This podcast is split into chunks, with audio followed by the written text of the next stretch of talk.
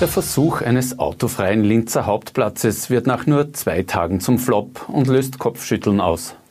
Nach einem brutalen Polizeieinsatz in Wien ermittelt jetzt die Justiz gegen die Beamten. Und wie die Bundesregierung eine zweite Corona-Welle im Herbst verhindern will. Herzlich willkommen bei OEN Kompakt. Mein Name ist Christian Ortner. Nach nur zwei Tagen ist der autofreie Linzer Hauptplatz schon wieder Geschichte. Weil sich am Mittwoch und Donnerstag nach Feierabend jeweils massive Staus in der Innenstadt gebildet haben, zieht FPÖ-Verkehrsstadtrat Markus Hein die Notbremse. Ab kommender Woche sind Autos auf dem Hauptplatz wieder erlaubt. Eine Raddemo am Mittwoch und Regenwetter am Donnerstag hätten die Bedingungen erschwert, sagt Hein. Während SPÖ-Bürgermeister Klaus Luger den Schritt begrüßt, sprechen die Linzer Grünen von einer Farce. SPÖ und FPÖ hätten offenbar einen autofreien Hauptplatz von Anfang an nicht ernsthaft gewollt. Luger und Hein wollen das Projekt jetzt einmal bis 2024 verschieben. Dann sollten alle vier Linzer Donaubrücken fertig sein.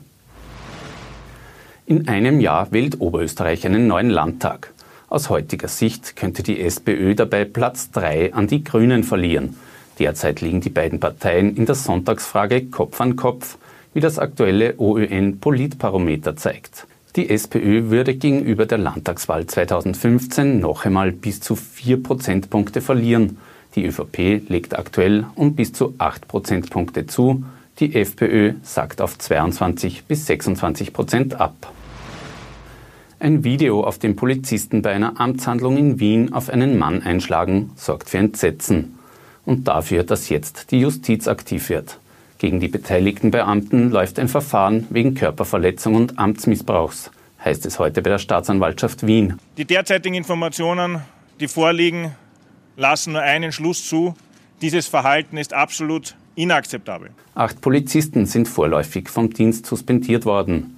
Das Video ist Medien zugespielt worden. Darauf zu sehen ist, wie Beamte im Jänner 2019 einen Tschetschenen, der sich nicht wehrt, misshandeln. 169 neue Corona-Fälle hat es in Österreich in den vergangenen 24 Stunden gegeben, deutlich mehr als in den vergangenen Tagen. Allein 60 Neuinfektionen wurden in Oberösterreich gemeldet. Sollten die Zahlen in mehreren Bundesländern wieder stärker steigen, kündigt Gesundheitsminister Rudolf Anschober heute eine Rückkehr zur generellen Maskenpflicht an. Ja, da könnte auch der Mund-Nasenschutz in bestimmten Bereichen auch bundesweit ein Thema sein. Das kann kurzfristig umgesetzt werden. Das kann wirklich sehr, sehr schnell gehen. Ein konkreter Aktionsplan, den Anschober heute ankündigt, soll eine zweite Corona-Welle im Herbst verhindern. Er soll 17 Punkte umfassen, unter anderem schnellere Testungen, eine Evaluierung der Hotline 1450 und die sogenannte Ampel mit einem Warnsystem. Ganz Österreich in Grün würde bedeuten, wir haben eine sehr, sehr gute Situation. Aber wenn es in einem Bundesland gelb wird, dann haben wir in diesem Bundesland etwas zu tun. Ein Teil dieses Aktionsplans soll bereits im Sommerministerrat Ende Juli verankert werden. Nach ÖBB und Westbahn kündigen heute auch die Linzlinien eine Strafe für Maskenverweigerer in den öffentlichen Verkehrsmitteln an. Ab Montag werden Fahrgäste ohne Mund-Nasenschutz aus Bussen und Straßenbahnen in Linz verwiesen. Wer sich weigert, zahlt 50 Euro Strafe. Und wegen der steigenden Fallzahlen wird die Maskenpflicht jetzt auch in anderen Bundesländern ausgeweitet. In Salzburg müssen ab kommenden Montag Kunden in allen Amtsgebäuden der Stadt einen Mund-Nasenschutz tragen. Wo der Mindestabstand nicht möglich ist, betrifft das auch die Bediensteten. Die neue Regelung gilt etwa im Rathaus oder im Schloss Mirabell. In Brüssel tagt seit Freitagvormittag ein EU-Sondergipfel über das Hilfsprogramm zur Bewältigung der Corona-bedingten Wirtschaftskrise. Verhandelt wird über einen 750 Milliarden Euro Aufbaufonds, der zu 500 Milliarden Euro aus Zuschüssen bestehen soll.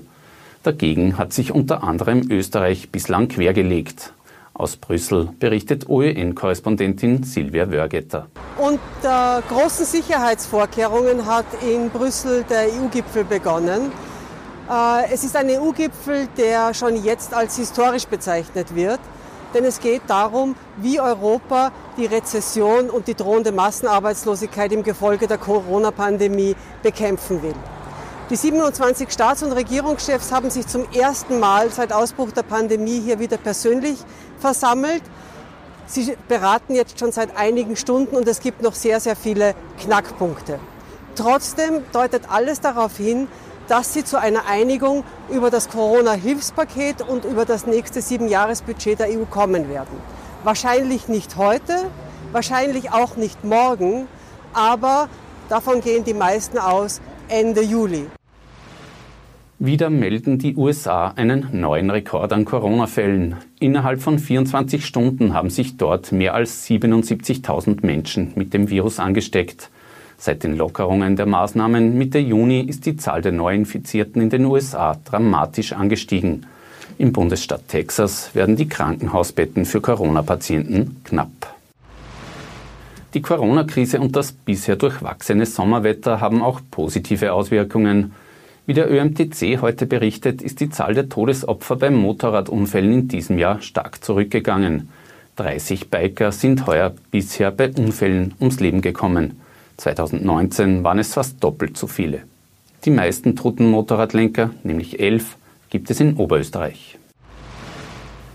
Vor allem Fleisch, aber auch andere Lebensmittel und alkoholfreie Getränke sind im Juni in Österreich spürbar teurer geworden.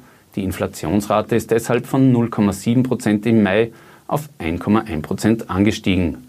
Als preisdämpfend hat sich wieder der Sprit erwiesen. Treibstoffe waren um mehr als 18 Prozent billiger als noch im Jahr davor.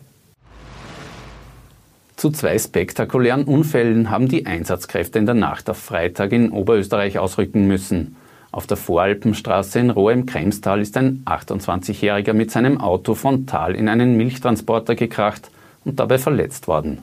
Und in Weißkirchen im Bezirk Welsland hat die Bergung eines Sattelzugs mehr als sieben Stunden gedauert. Der mit 25 Tonnen Stangenstahl beladene LKW war auf der Traunuferstraße über eine Böschung gestürzt. Der Lenker ist ins Klinikum Wels eingeliefert worden. Und damit noch zu einer erfreulichen Meldung für Social-Media-Fans. Rechtzeitig zum Welt-Emoji-Tag hat Google heute neue und überarbeitete Emojis für Android-Handys angekündigt.